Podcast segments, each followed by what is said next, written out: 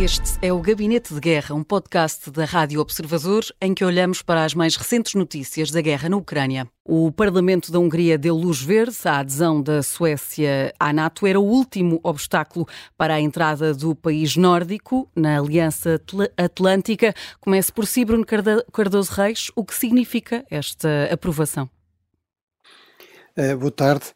Bem, significa uma, uma vitória importante para, para a Suécia, eh, significa eh, também mais uma vez uma derrota estratégica para a Rússia, numa altura em que a narrativa do lado de Moscou é que as coisas estão a correr bem. Isto recorda-nos que isso está longe de ser o caso em relação aos aspectos fundamentais desta, desta invasão, ou seja, um dos grandes objetivos declarados da invasão era travar a chamada expansão da NATO, ou seja, aquilo que na verdade é um alargamento voluntário uh, de Estados livres que querem reforçar a, a sua capacidade de defesa coletiva. O resultado dessa invasão foi que Estados historicamente neutros, no caso da Suécia, ainda mais do que da Finlândia, era, era assim, ou seja, a Suécia não entra em guerra há 200 anos, desde as guerras napoleónicas, há mais de 200 anos. Realmente era ah, um país que estava muito ligado a, essa, a esse princípio da neutralidade, embora isso nunca tenha significado pacifismo ou desarmamento, eh, era uma neutralidade armada.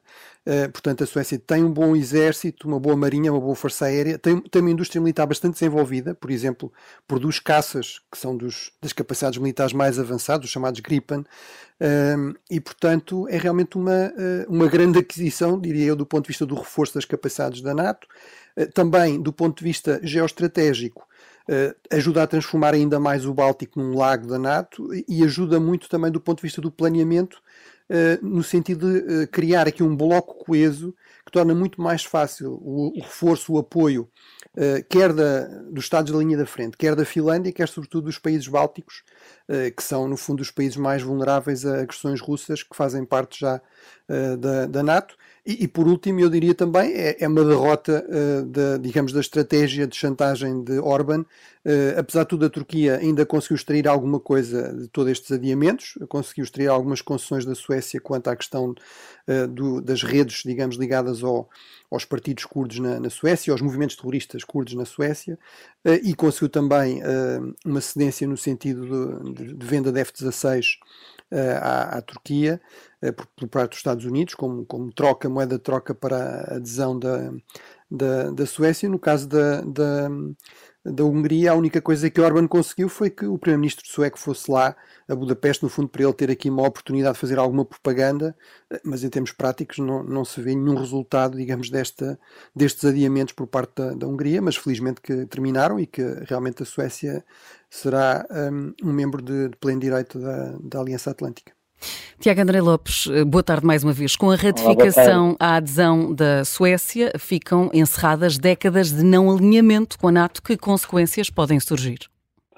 Depende agora do que é que isso implica, porque uma coisa é entrar para a organização, outra coisa depois é participar na sua plenitude na mesma. Apesar de ter uma vitória, e acima de tudo, mais do que uma vitória, eu acho que é o fechar de uma, de uma janela que era diplomaticamente incómoda, porque este bloqueio permanente da, da Hungria, primeiro à Finlândia e à Suécia, mas depois acima de tudo à Suécia, que esperou cerca de um ano para conseguir materializar a sua vontade, era obviamente uh, uh, uma expressão, não é a única, há outras, mas era uma das expressões de que a tal grande unidade homogénea uh, do lado europeu nem sempre existe, porque há estes atores mais erráticos e mais disruptivos, neste caso a Hungria. Agora, não me parece que isto vai ter um efeito transformador na frente de batalha real, portanto é importante porque tranca a dimensão securitária europeia, porque obviamente facilita a partir de agora uma organização da segurança europeia, especialmente na zona norte e na zona, do, na zona báltica, mas não me parece que o impacto no conflito seja de facto efetivo, porque a Suécia já estava a ajudar uh, material e militarmente em bastante, uh, numa escala bastante aceitável a, Ucrânia é, ao nível, pelo menos, de, de, das sondagens conhecidas, a opinião pública que mais continua a apoiar o esforço de manutenção da ajuda à Ucrânia é a da Suécia, de acordo com a sondagem do, do Statista. Depois da Suécia, apenas a opinião pública portuguesa está tão galvanizada para este apoio. Portanto, nesse aspecto, sim, mas lá está, não vai ter esse efeito avassalador. Não me parece, apesar de ser uma derrota para, para a Rússia a, a, longo prazo, não parece, contudo, que seja algo que a Rússia contasse inverter. A Rússia percebe, a partir do momento uh, que a Suécia faz a, a candidatura, que dificilmente teria passos atrás. Agora, a médio prazo, e eu esse acho que é um, um ponto importante para futuros governos suecos e finlandeses, a médio prazo e quando a guerra terminar, será que a vontade da Suécia e da Finlândia, que beneficiavam da neutralidade, se vai manter? Essa é uma questão importantíssima que nós não temos como responder para já. Neste gabinete de guerra falamos também sobre Alexei Navalny. Estaria prestes a ser libertado perto da data em que morreu na prisão, ao que avança a jornalista e aliada do ex-líder da oposição russo, Maria Pevsky.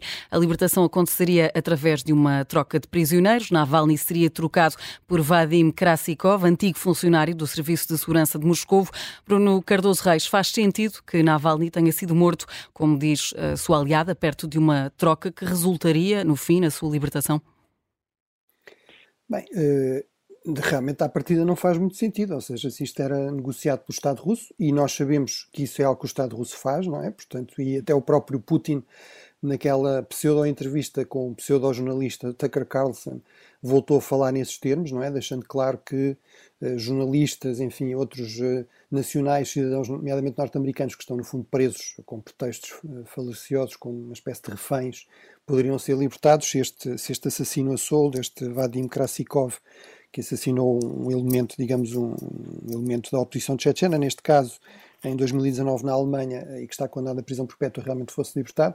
Portanto, à partida não faria muito sentido. Agora, isto pode significar que houve guerras de fações dentro do Estado russo, portanto, que uma facção mais dura percebeu que havia esse risco e não quis correr esse risco. Enfim, e obviamente eu não tenho dados para saber se é realmente assim, ou seja, se essa hipótese estava a ser equacionada, se estava realmente a ser negociada, se havia um acordo, se não havia.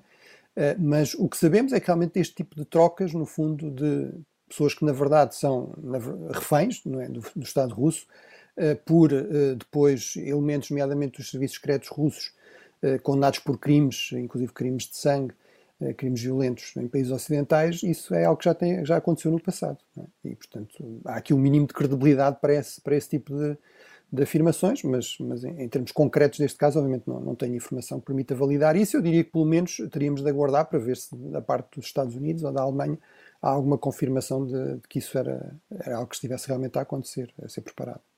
E Tiago André Lopes, aliada de Navalny, que avança com esta informação, considera que Putin se quis livrar do opositor russo para que Navalny não servisse como moeda de troca. Considera que é um cenário plausível?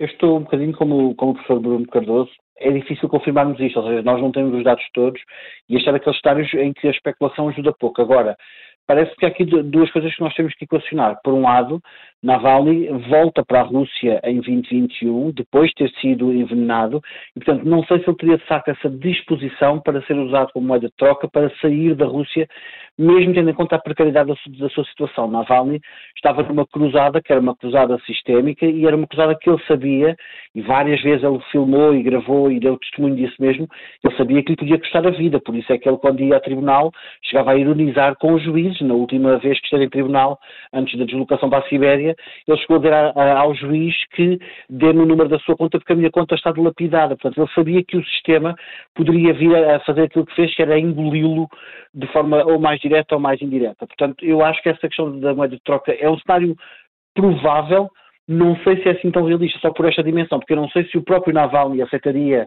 essa troca, porque a troca obviamente também tem essa dimensão, e não sei se teria esse valor uh, como moeda de troca real para quer para os Estados Unidos, quer para a Alemanha, porque Navalny, apesar de simbólico, tanto os Estados Unidos como a Alemanha têm a noção que o grau de reconhecibilidade e de legibilidade de Navalny era, nesta fase, bastante baixo e, portanto, acho menos plausível. Agora, que é importante nós percebermos o que é que de facto aconteceu e que, volto a dizer, não é um cenário que se possa descartar à partida facilmente, isso não é, uh, e que há aqui uma série de coisas eh, que não estão bem explicadas, inclusive é toda esta novela em torno da questão da autópsia, da devolução do seu corpo, até a indignidade com que está a ser tratado na morte, o que obviamente em nada Uh, pode em nada surpreender, mas até choca bastante o modo como estão a tratar esta dimensão da morte de Navalny, apenas reforça a tal dimensão mais autoritária, mais rígida, que o Estado russo nos últimos meses tem, uh, parece estar a desenvolver. O Gabinete de Guerra é um podcast da Rádio Observadores. Vai para o ar de segunda a sexta, depois do noticiário das nove e meia da manhã. Tem nova edição depois das notícias das quatro da tarde. Está sempre disponível em podcast. Eu sou Inês Batista. Até amanhã.